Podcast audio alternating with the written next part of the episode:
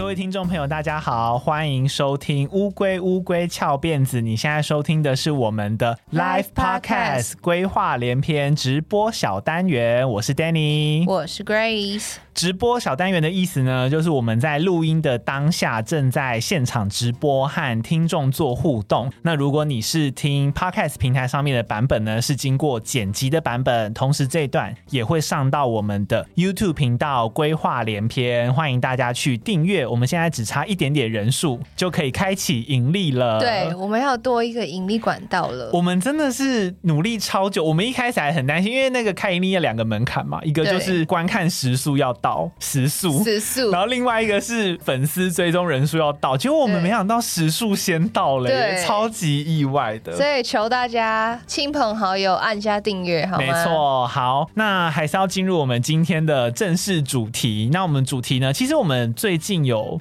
讨论蛮多想做的主题，可是我们后来就选了其中一个，就是我的美丽日记。好像没有跟大家聊过我们的爱漂亮事迹，对，就是我们之前呢都没有聊和美容啊，或者是让自己变好看啊相关的主题，所以今天想要来做一集。刚好三月四月的时候，我们两个都有在尝试一些新的东西，对对，会来分享一些经验。好，那我就先讲我的好了。好，第一个经验就是我自己今天有准备好三个主题要分享，因为我最近做蛮多事情的。我啊，其实一直以来都是一个脸上会很容易长痣的人。可能如果光看照片会不太明显，因为我的痣其实都没有特别大颗的痣，都是小痣。就是我跟他认识很久，但我也从来没有注意过他脸上的痣。对，可是每次我早上起来然后照镜子的时候，我就会看着镜子里的自己，就会说啊，这里怎么又一个黑点，然后这里一个黑点，嗯、就是是属于那种你自己看了会不太开心的那一种，有点烦人的那一种。所以我就呃有去点过痣。最近一次呢，我终于等到我的脸上累积了，哎，好像差不多那个时数颗数到了。哦，所以它是会一直长新的哦。对啊，会啊，当然会啊。Oh, 你只要身体有晒太阳，有黑色素累积，就一定会有机会长新的啊。Oh, 它不是一打就会不见的哦。嗯嗯。对，因为其实我在这一次点之前，我已经有点过两三次了。然后我这一次去点的啊，就是和我之前的都不太一样，因为我之前有习惯去的皮肤科诊所，那个医生他原本都算我很便宜，因为他看我脸上痣实在太多了，别人都会说什么，好，我算你一颗多少钱，一颗多少钱，一颗多少钱，他就说啊，你这个好多，每颗都小小的。我直接帮你这样好不好？全脸一千，他就会有一个包套价，他就是多到直接帮我用包套价。欸、对，护士来上麻药的时候，他就会这样一个点一个点一个点一个点一个点，然后还会那个三百六十度这样的仔细的去检查我的脸，说看有没有哪边没有漏打这样子。但是我这次换了一家新的诊所，在我家附近的，而且那个医生，我虽然说不能讲名字，但是他是那种会上节目、蛮有知名度的一个医生，然后我就去给他尝试。可是这次的医生就没有所谓的包套价了，他就比较严格，他就一颗一颗算。对，所以我第一次点痣花了这么多钱，因为我之前就是什么包套一千，包套一千五，而且尤其是我又特地累积了一定的颗数我才去打，哦、变成说我这次去我打整脸十颗要三千块哦，因为我不知道那个价钱，对，我觉得蛮贵的，加上颗数实在太多。变成说，那个护士在帮我上麻药的时候，也是上的颇辛苦。然后躺在病床上面，医生要进来准备要帮我点的时候，护士还给我一个镜子，他就说：“你等一下啊，和医生讲说要点哪里，不然的话我怕他会记不住。给你镜子，你就可以指着去照，照说在哪里。”护士蛮贴心的。可是呢，那个医生上来，他就也信誓旦旦的说：“我记得，我记得，我知道在哪里哦，没关系，你不用指给我看。”然后就一打就打错，所以他就打到他没有点麻药，他打在我没有点麻药的地方。然后我当下我真的觉得那片小镜子要被我捏爆了，你知道吗？我一开始他一开始前面打对，然后这样一哦点痣的感觉就有点像是钻子在钻你的皮肤，因为它就是用镭射嘛，就好像有东西在慢慢的钻，慢慢的钻，慢慢的钻。突然它钻到某一颗在我鼻翼附近的时候，所谓的镜子突然让那个力度这样一 很大。我想说，怎么这颗会这么痛？然后医生又画了好几次，还好那颗小小的，他就立刻换了下一个。然后我想说啊，应该是刚刚那个可能麻药上的不够多吧、嗯、之类，可能护士看他小，打到下一颗，我有一颗比较大的在靠近下颚那边，突然弄一弄弄一弄一弄，然后就。呃很痛，而且这个比较大，所以他钻很久。我真的是耐。你没有跟他讲哦？没有，因为我就觉得打断他会不会突然手滑，然后就滑到我，就滑滑过去，我就瞎了什么之类，我就不敢乱动。可是我真的觉得我的耐痛能力有因此就是更上一层楼哎，就是我觉得他很耐痛。结束之后，我才仔细去看，发现啊，他果然是打在没有麻药的地方，好痛，我无法想象。而且我术后就是因为你。你知道痣点完之后，它是有几率复发的，嗯，就是你有可能还会再有黑点。嗯，不幸的我就有一颗点失败，它就是又长出来，嗯、所以我于是只好去补点。嗯，然后同时在我等补点的期间，我又长出新的了，所以你好会长痣啊！对，我就又回去顺便点掉新的。哎、欸，那我有个问题，那你为什么不回去你一开始说很便宜的那个医生打？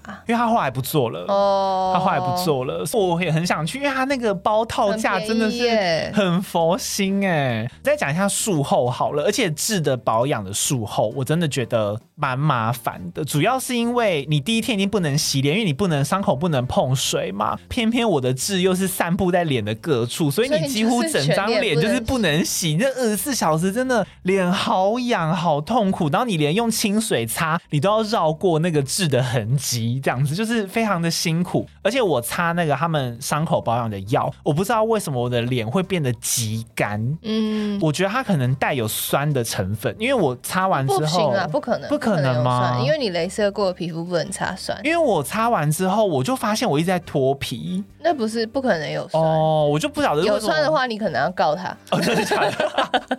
好，总之我就是会变得脸很干，所以我在伤口复原之后，我还要再有一段期间去修复我那个脱皮的脸，就有点麻烦。嗯、但是点完之后，我觉得心情变蛮多的。照镜子，你就会发现，哎、欸，自己的脸很光滑，就看到还是会蛮开心的。有人说他也是智多星，对，他很可爱，他的智是那个点痣的痣。他说曾经在皮肤科诊所打一次十颗内的，但是打完。只是痣变成了疤。我跟你说，我有特地研究这个问题。其实，呃，有一些如果你真的天生体质，因为如果你有蟹足肿体质，嗯，其实蛮容易变疤。哦，就跟刺青，蟹足肿的人不能刺青。对对对对对，所以你有蟹足肿体质的话，你去点痣也要有点小心。但是有另外一种啊，是如果你点完之后，你发现那边色素沉淀的话，这个其实是另外一个状况。我去查，它叫做镭射反黑。嗯，它好像。变成你那边不是痣了，你那边是有点像是一般我们伤口皮肤被破坏之后复原，像你结痂然后脱痂之后会有色素沉淀，嗯嗯嗯，会像这样子，所以我觉得你可能要看一下你的状况是什么，有可能是真的疤，可是有可能只是色素沉淀。那那个色素沉淀要什么时候退？我去查一些医师的说法，通常是一到三个月。如果说你超过三个月还是没有完全退的话，可以再去皮肤科诊所处理这个反黑的问题，就可能要再打别的镭射。嗯有可能要再打别的东西，嗯，对啊。那你最近有做什么吗？我最近就是一直在，因为我的皮肤是超级。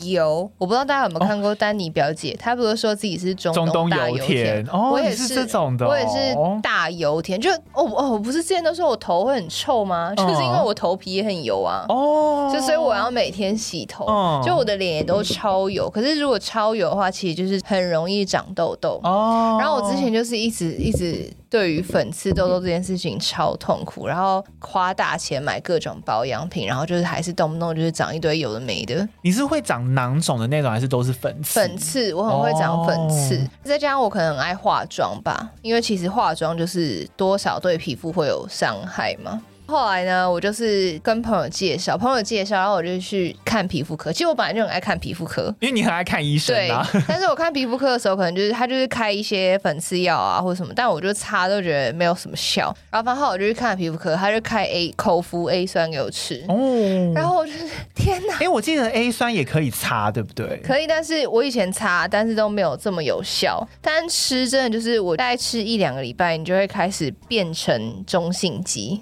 啊，你蜕变了的意思吗？对，就是蜕变成一个别种皮肤，就是你的脸上油啊，什么什么，头皮的油也都变超少。我们先说，我们今天做的任何有关于治疗，我们都只会仅限于体验跟我们自己的经历，而且我们都有去看医生。对，我们都是有看医生，所以如果你们不要听信觉得我们有效，然后就去做，你们一定要经过医生的那个确认，要先去看医生。嗯、反正这个皮肤科医生就推荐我吃吃看 A 酸，瞬间我皮肤问题就。没有，就是结束了。有什么？然后毛孔也都变小，毛孔还变小。对，然后我就觉得天哪，我就是皮肤变很好的一个人呢。他有什么禁忌吗？有什么？对，但是他就是口服 A 酸，其实有一些人是不能吃。一个是他，你前面会先抽血检查。还有就是你吃 A 酸期间，女生啊绝对不能怀孕，因为 A 酸有可能会造成畸胎，oh. 所以绝对是要做好避孕。可是这些我都有做好之外，就是因为我本身就是有胃食道逆流，可是我吃了 A 酸之后，就是变得更严重，会影响到这个。对，有些人会，那我的体质可能就是会，所以其实后来医生就说，那我就不太适合吃口服 A 酸，所以我只能用擦的。但擦的效果呢，就没有吃的这么好，所以我就开始一直研究皮肤科医生们的 YouTube，发现有一个 YouTube 叫做美尚美医皮肤科医师。我跟你说，刚刚那个反黑，我也是看美尚美。对，那个医生，因为他本身就是超级大油肌，然后他就讲了很多油肌的保养概念。我觉得是天呐，打破我以前超多迷思，因为我以前也都会被那个柜姐骗，就是说啊，你就是内油外干，所以因为你很干，所以你就越来越油。你要补水，然后就一直补水，然后补到最后就他妈的都是痘痘。我就被他们骗了。那个医生就是说，油就是油，嗯，没有什么外油内干，你油就是油。如果你油肌，然后你又脱皮，那你就是生病了，你要去看医生。没有外油内干这种事，大家不要来被骗了。然后反正那个医生就是，大家可以去看他的 YouTube，就他有推荐一些，你如果是油性肌，然后你看了医生之后，有一些酸类的东西可以擦。然后我现在就是擦水杨酸跟 A 酸，可是大家先不要学，因为我是已经建立过蛮长一段时间的耐受。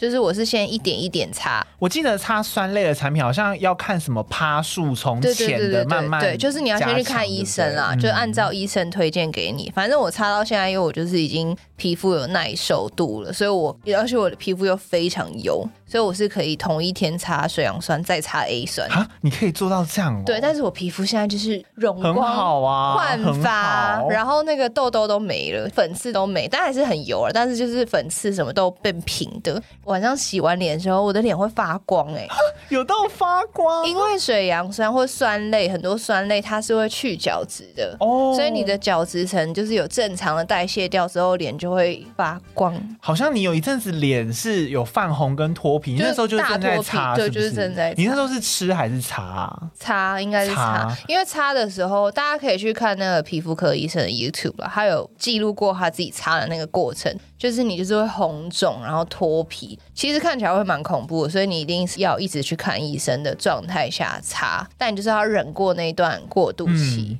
真的蛮恐怖。因为我原本有在那个拍的那个 Vlog 里面有一集是记录我们好像某一季的最后一集，我去便利商店找你，嗯，然后就我就这样进进进进去之后，然后就啊你的。好红，对，我的脸整个，然后我后来就决定那个画面不用，因为我觉得用了好像会伤害到葛瑞斯的声誉，所以我就觉得还是不要好了。就是会经历一个建立耐受度的期因为间了。那个就是你明显一看就是脸上有擦东西，然后再脱皮的样子，对对对，就是会经历过那段时间。对，可是现在成果很好啊。对啊，所以我觉得如果你的皮肤有问题，就是不要先去花大钱买保养品，就是先去。去看医生，哎、欸，可是你吃那个东西，你需要辅助，比如说你平常要多保湿或者是多什么的，你就是把它当 A 酸的时候或擦啊，有需要配合做什么别的？擦 A 酸，因为我的皮肤很油，所以其实我不用另外保湿。哦，对，就是我也是看了那个医生的 YouTube 之后才知道，不是每个人都要保湿。像我就是很油，所以其实我的脸自己就是已经够油了，我不需要再保湿。我是要把那些油清洗干净。哦，其实油肌最好最好的保养是每天把脸洗干净，就是清洁。你最好下午也要洗脸。但是因为我都有化妆，所以我没有办法下午洗脸。那你下午要怎么样把油清干净？还是你就先缓缓？就是我可能会用卫生纸把油擦，哦、就是压干。你不用吸油面纸哦。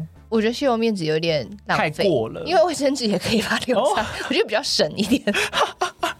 但其实最好客家小心机，最好就是清水把那个油就是要洗干净。然后那个医生也有教油剂要怎么把脸洗干净，大家可以去看他的 YouTube。嗯、然后我也是看美上美。对，如果你的皮肤有问题，譬如脱皮或者是长很多东西，或是怎么样，就是先去看医生，不要就是只买保养品。哎，有人问说你是吃自费的 A 酸吗？自费 A 酸蛮不便宜的哦，是哦，这个有公费的哦，嗯、有公费，但是你要去大医院看，而且那个是非常非常严重，医生才会开公费的 A 酸。哦、我的我的知道是这样，有可能有别的说法，我不太确定，这个我不太确定，但我是自费的，没错。有人说痣如果长在人中，好像比较性感不起来，就不行哎，算是有点怂的位置。我要得罪人。其实我是有要留痣的，因为像我有觉得我有一颗痣很好看，是眼尾的痣。有，还有桃花痣。对，所以这边许仁国也有。对，所以我就是要留着。你知道他那个时候医生在打的时候，我觉得超痛。我说他不会把我那个想要的痣打掉了吧？我真的会生气哦。对啊，很多人就不信啊。他说吃了多久有效果？A 酸，oh, 我跟你说，有这个一定要去看医生。每个人的状况不太一样，嗯、然后有些人会经过爆痘那个爆痘期，但我个人是没有。然后我是吃大概一个大概两个礼拜就有蛮明显的效果，就是我的粉刺都退掉了，然后脸上的油，我本来可能是早上洗完脸脸是干的嘛，然后两三个小时后脸就变油了。哦，那么快？对，但是吃 A 酸之后，我可能就是撑一整天都不太会很油。有人说热巴的痣也很性感，热巴就整个脸都很性感，所以他热巴的痣在哪里啊？我其实忘了，因为他的脸有很多重点，就是很多漂亮的重点。每次看都是先注意到眼睛，他眼睛真的好大，对，对，对，对他眼睛好大，对，我都会先容易看到。热巴就算脸上多一颗肉瘤也还是很正，肉瘤还是很辣 肉瘤好像没有必要哎、欸。哦，我还有一个地方有位置，我眼睑上面也有痣，眼睑哦，在这里，你有看到吗？啊、真的有一个痣，哦、我吓到。我在眼睑哦，就是那个画 镜头看不看得到？我觉得很有趣，哎，就这里啊，就这边，就是很近才会看到的那个。欸、如果你画内眼线，很方便呢。对啊，我可以用那个痣瞄准，对啊，就是我用那边去瞄准。哦，然后吃 A 酸之前，医生会帮你验孕跟抽血检查，因为它好像跟一些肝肾功能什么的有关系。有到详细成这样？对，所以一定要去看医生。那搞不好一验就啊，我原来我怀孕，哎，那就 不能吃，那就绝对不能。有喜啊，对，有喜，那就是恭喜。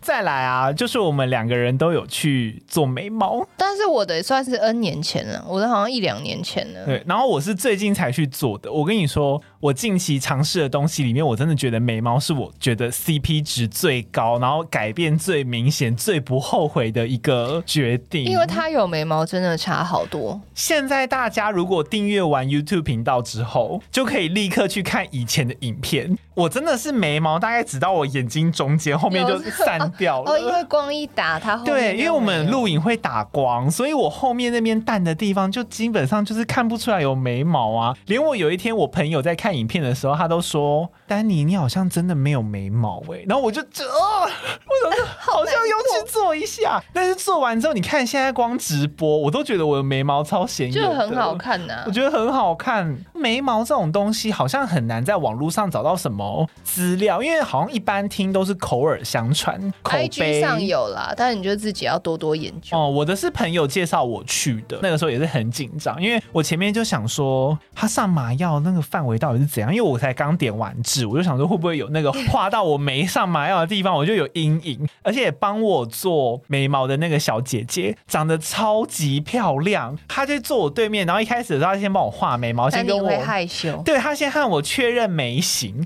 确认眉形的时候，她就一直看着我的那个上面，然后我这样子看着，对，你就一瞬间会觉得你在和她四目相接，然后我眼睛就一直这样，我不知道我要看哪里，我想说我要看哪边，而且那些小姐姐都香香的，不知道真的。小姐漂亮姐姐的味道，然后最后我就只好看远方，他在那个沙发上面有摆一个布偶，我就盯着那个布偶那样子看。你说他这样正面的看着你，帮你那个，然后你就这样。对，我一直就是，如果是那个小姐姐的视角，她看我，她就会觉得我是脱汤的人，因为我就是一直在看别边。她就慢慢的开始帮我继续画，而且她很贴心，她就会问说：“哎，你想要加深的颜色，还是想要一般的自然色等等的？”然后我就说：“哦，我自然的就好。”然后画完之后，她就现场和你确认说：“这个眉形你 OK 吗？”然后我就说：“哦，OK OK。”她就说：“好，那我们现在就是敷麻药，然后等一下就立刻画。”然后在画的期间，你就是会一直感受到那边有一个香气，就是不停的这样子飘过来，而且他的手在上面这样子帮你画的时候，我觉得画的感觉很像有东西刮。嗯，我跟你说，我第一次雾眉没有敷麻药。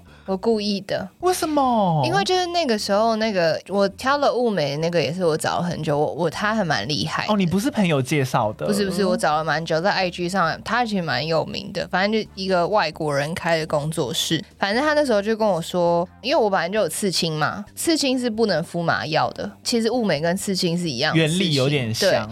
不敷麻药是因为其实麻药是会影响你皮肤的弹性的，所以跟你之后的留色跟吃色或出来的成果是。是有差的，嗯，对，所以他就有问我说，既然我有刺青，我应该懂这件事情，那我要不要敷？我可以选择敷或不敷，我可以不敷，然后试试看我能不能忍受。然后我就说好，那我不要敷，因为我都刺青就都没敷嘛。第一次是先雾，然后再加漂。雾的时候，其实我觉得完全可以忍受，就是我觉得跟刺青蛮像。哎，要不要讲一下雾跟漂会差在哪？漂就是画眉毛，一条一条、嗯、一根一根的眉毛画，然后但是漂的时候。真的就是在割我的脸，呃、因为因为雾的有点像是用点的，它是很密集的点点点点点点点，所以它那个刺痛是一瞬间一瞬间一瞬间。可是如果用画的，就是会停留个一两秒，它是这样子画 画画，咔咔咔咔这样子画开。哎、欸，你很猛哎、欸、啊你！很痛，而且你中途也不能够再补敷，对不对？不行，还是你可以做右眉的时候先敷左眉？其实可以，但是我怕两边的效果不一样，不一样我就就硬盯。你有哭吗？就是快了，因为那真的会蛮痛的。我连其实有敷，我都可以很明显的感觉有，因为我平常就是我平常就是连拔眉毛都会喷眼泪。就是那不自觉，一般啊好痛啊！我只有拔鼻毛的时候会喷眼泪，对对对对对啊，对，因为眉毛很敏感，就是那样，然后我就会流眼泪。但我那天就是硬顶，但我觉得那家真的是。雾的很不错，如果你也喜欢这种比较欧美的妆感的话，我觉得那家真的也蛮不错的。我不知道雾加漂会是因为我不要有妆感，所以我就是只有用漂的。哦对。对，但是我的是要就是像画眉毛一样。对啊，然后画完的当下啊，不要被吓到，因为画完的当下真的是血肉模糊一片，你再怎么擦都会有一点出血。然后你可能在半路上在走的时候，因为你刚画完的时候会留一些组织液，嗯，然后那个组织液就会在你的眉毛上面。凝结，所以它就会在眉毛上面有一些透明的结块或是血块，那个都是正常的。那个就是等你伤口隔了一天开始慢慢结痂脱痂之后，那个就都不会出现。可是当下真的会有点恐怖，然后绝对不能去抠它，哦，不行哦。我那个画眉毛还有那个点痣的时候都忍得好痛苦，尤其是你术后的伤口一定会痒，对，然后脸没洗又会更痒，可是你就是不能去碰。刺青也是啊，刺青完之后最痛苦的不是刺的时候痛，洗澡。我都是吃大的，哦哦，是痒，是他在敷痒，真的很痒，那个痒真的是晚上会睡不着的那种。你平常痒的时候，你可能想说，哦，你不抓，你用拍的，可是你刺青那边是伤口，又不能拍，很痛苦，真的真的很痛。那你洗澡的时候怎么办？其实我觉得洗澡倒是还好，你就是小心。好，我洗澡很痛苦哎，你知道我那个时候脸上痣不能洗脸，可是我就是很想要弄，所以我就会拿卫生纸这样去。其实你可以去买一种东西叫洗脸巾。就是有点像布织布的感觉，嗯、然后它是可以沾了水然后擦脸的哦，一个一种比较坚韧的布，但是也是抛弃式，所以是干净的。然后我后来就是换眉毛的时候，我就很好笑，我就换成我先洗左半头，再洗右半头，这样侧着我就会让水就这样子流流流流，然后我就我就这样子分开，非常的克难。反正就是要小心啦，只要是有伤口的，我觉得都要小心，嗯、而且一定要选，我觉得最好还是选大。一点点，或是朋友推荐，而且尤其我现在看很多 FB 社团啊，都会找那种说什么哦，我要找模特，对，不要，然后会什么小便宜做这种事情，真的。哎、欸，那个我跟你说，这种是会留在脸上一辈子的，对，所以也、欸、没有到一辈子啦，可能就是看你掉色，对，半永久，所以我觉得还是谨慎一点。可是还是要讲，其实蛮多皮肤科医生都不建议在脸上做这些纹绣类的，或者是纹绣唇啊什么，他们都不太建议。是哦，哦，因为每个人体质不一样啊。如果你就是那个对颜料过敏的人，嗯，那也救不回来。对，所以大家还是自己斟酌了。对，而且有些你在做这些纹绣的东西，很多纹绣的师傅他们都会先跟你确认说你是不是有蟹足肿或者特殊体质。对，但是有一些体质你自己没有试过，你是不知道。而且谁知道你是不是真的就是对他用的那个颜料过敏？哦，对啊，因为大家用的好像也不太一样。嗯、然后有人说雾完眉脱皮期超痒，好想抓。对，超痒。我有发现，我那个呃睡觉的时候，我有一次真的不小心下意识去抓，因为对，你会无意识这样啃抓一下，对对对对对，然后你就吓醒，然后我我也是吓醒，而且你真的是你在躺在床上划手机的时候，你就想说哦，然后你的手就会不自觉往那边伸，真的会吓到。但是我觉得纹绣到目前我的状况都算很满意，而且我的体质好像非常容易留色，甚至还前一个礼拜还传了照片给我的师傅问说，哎，我有。需要去补色吗？他就说：“哦，你留的状况非常好，欸，哦，你不用补色哦，哦，我甚至可以不用补色，而且我还问他说：我这样子是算正常吗？他就说：哦，没有，你这样算少数，但是我他觉得是好事，就是你可以不用去那，搞不好我可以撑得比别人久，嗯。像我就是不太留色的体质，我没有办法漂眉。”就是我第一次漂眉的那个一根一根的，就完全没有留住，不见了。嗯，就复原之后就不见了。好，有人说他之前刺有颜色，发现自己对红色颜料过敏。还有特定颜色，我刚刚正要讲，像刺青里面比较多人会对红色的颜料过敏。哦，像我，我其实也有一点点，就是我这边刺青是有蛮大块的红色的，一直到刺完一两年后，偶尔那边还会痒痒的，然后它有时候会浮起来，然后我就不知道那个是什么，然后隔一阵子我去查才发现，哦，那个其实就是你对颜料有点过敏。可是它的过敏是你时隔了那么久之后还有可能复发哦，就是。状况不好的时候就会起来，也有可能。我觉得会不会是像那种什么类似疱疹那种东西，就是你可能免疫力可能不太好的时候，然后那边可能就会发一下发一下那种短暂。就不知道，但是确实比较多人说红色颜料特别容易过敏。欸我们的直播有了一位专业的刺青师进来了耶！他说之前遇过一个客人刺完复原，好像十几年一样，颜色都留不住，给别的刺青师刺也一样。对，这就真的是每个人留色的体质，好像真的都、嗯、好像真的都不太想。然后我还有听过，就是。呃，他又讲了下一句“狂补色气死”，哎、欸，而且你得免费帮他补，好亏哦。对对对对，哎、欸，没有，现在好像有一些说补色会要加收费，如果真的补很多次的话，好像有些会是哦，嗯，就如果真的需要补很多次，因为之前我也有听说有人说油性皮肤比较不容易留色。哦，那你就是像，但蛮符合你的，啊，因为你的确就是油性皮肤，嗯。然后那时候我的那个纹绣师也是跟我说，看我要不要就是好好保养过一阵子之后再去补。哎，那好像有道理，因为其实我的皮肤是中性偏干，嗯，所以我很容易流，搞不好也是因为这个原因。嗯、他又说超想拿针插死他。等一下，冷静，冷静啦，冷静啦！我们突然有一位真的刺青师进来了，有点兴奋。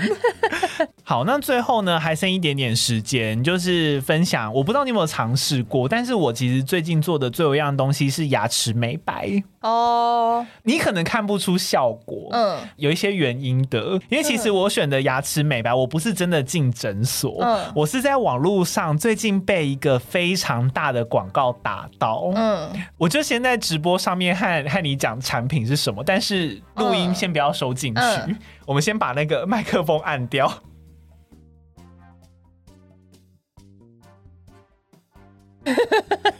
好，我们讲完了。总之呢，就是我先把产品，就是先和 Grace 说了。那个产品我本来看起来好像真的蛮神，算是网络广告的一个案例吧。被洗脑了。对，我就被烧到，而且又加上我真的最近越来越觉得我的牙齿，哎、欸，好像真的可以做一下试看看。我就网购回家，它就是一个可以居家美白的套组。然后回来的第一点呢，我就已经先发现一个问题了，因为它里面有附一个帮你对比牙齿颜色的那个套子，一张那种色阶卡。可以先怼。我后来才发现，其实我的牙齿根本就没有黄到哪里去。嗯，我去比对，它全部有三十节，我其实在第十节或者是第九节，就九到十一之间。你要说烂，它其实也是偏中上这样子。因为其实健康的亚洲人的牙齿板就是偏黄，对，因为我们里面的牙本质板就是黄色。当下一定觉得有点急了，然后后来呢，中间你就要自己做齿模，再把那个他们那种美白的药剂灌进去之后，然后戴牙套嘛。我跟你说，做齿模真的好折磨人。它的那个其实就是一个软垫，然后你加热之后，它会软化，然后你再放在牙齿上面去。但是它不会好好的塌在你的牙齿上，你需要中间一直不停的用手去压它，帮助它定型。你知道在牙医诊所做这种齿模的时候是这样子。然后有个护士会就这样帮你拖着，对，拖着五分钟。所以我就是在家这样子自己拖着，然后我还要双手这样子伸进去，然后这样子压着它。大家应该听声音感受得出来那个多麻烦，就是就是要这样子压着，然后压就算了，中间的期间你也不能够闭嘴巴，所以你就会口水直流，就是这么的麻烦呢。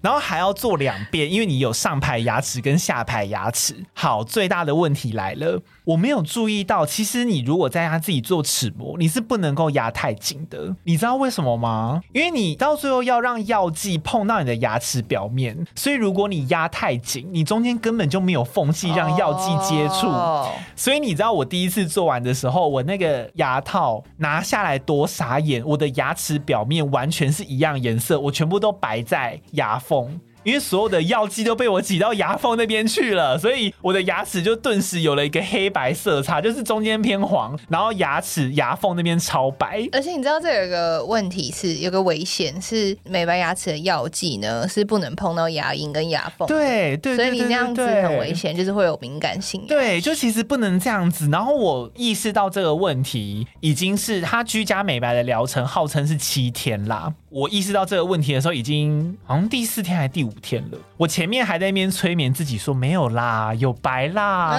你看得出来啦，就是很不想承认，就是自己拿到了一个，对，就是觉得说拿的。可以啦，看得出来啦，效果看得见，什么之类的。到后面我才意识到自己的那个方法错了的时候，就已经有点来不及了。我就想说，好啦，不然我就这次就先这样做完，因为它其实里面的分量是可以让你做完两次的。好，那我跟你说，我们现在我现在就是要讲一个常常会大生气的事。嗯，那个产品就算你用对也不会有用。哦，真的吗？对，因为牙齿美白这件事情，其实在台湾是有规定浓度的，那它达到那个有效的。剂量的浓度呢，只有牙医诊所可以做。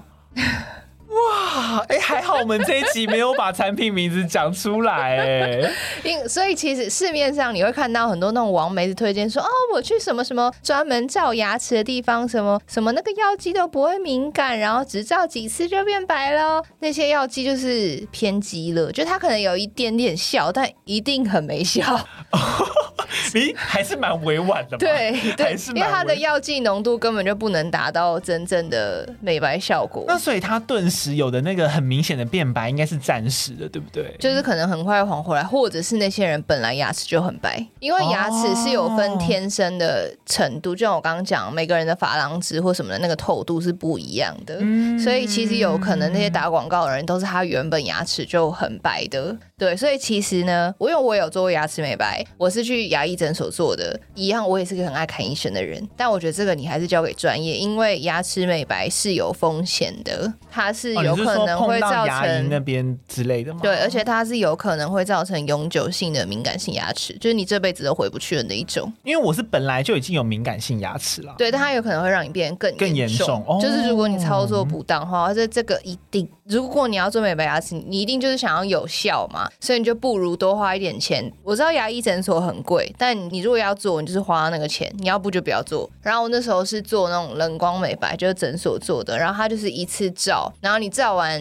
那一天去一个疗程，可能就帮你照，有些是四次，有些是三次，就看你能承受的的那个感觉。有些人会酸痛，但他没有办法接受。但是一切都是由医生操作的，所以你要想，这个原本是医生操作的东西，怎么可能让你居家做？对，哦、他一牙医诊。诊所也有卖居家美白的套组，但这些套组它的药剂的浓度也没有在诊所的高，可是它也是有效的，而且它的那个牙托是牙医诊所医生帮你做的，所以它的那个松紧度一定是最合适，而且不会有药剂渗到你的牙龈或者你刚刚讲牙缝里面。里面对，所以如果你要做牙齿美白，就去诊所，因为你要想这个平常是医生操作，然后你去那些网美店，就是一些打工人，就是一些打工人在做弄你的牙齿，就是我也做过一次，我后来再也不敢去了，就是那种完美牙齿美白店。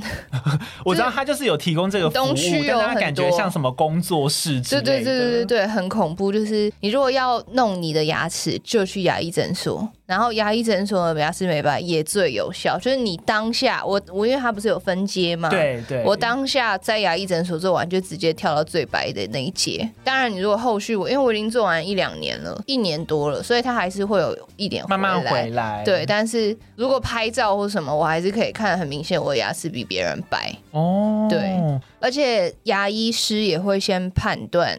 你的牙齿适不适合做？帮你看有没有蛀牙，有蛀牙要先补牙才能做。哦，所以如果你是有蛀牙的状态，你自己在家里乱弄的话，真的有可能把自己牙齿搞坏。哇，那所以我算是其实是个错误示范。但还好你停下来啦。对啊，对啊，还是要小心，还是要小心才行。对，大家不要被那个那些广告什么的。对啊，至于说我到底用的那个产品是什么呢？我们是不会说的，绝对不会说的，也不要私讯我们，我们不会讲的，我们绝对不会讲的。好好，那如果你喜欢我们这个节目的话，欢迎给我们五星好评，同时留言给我们，帮助这个节目可以被更多人听见。另外，记得追踪我们的 IG，我们的 IG 是 T U R T L E D I E 零三。更重要的是，可以赞助或是订阅我们的节目，每个月五十块，可以帮助这个节目走得长长久久。同时，可以听到以前第一、二季的集数是订阅者限定的内容。那我们就下一集再见啦！我是 Danny，我是 Grace，拜拜。拜。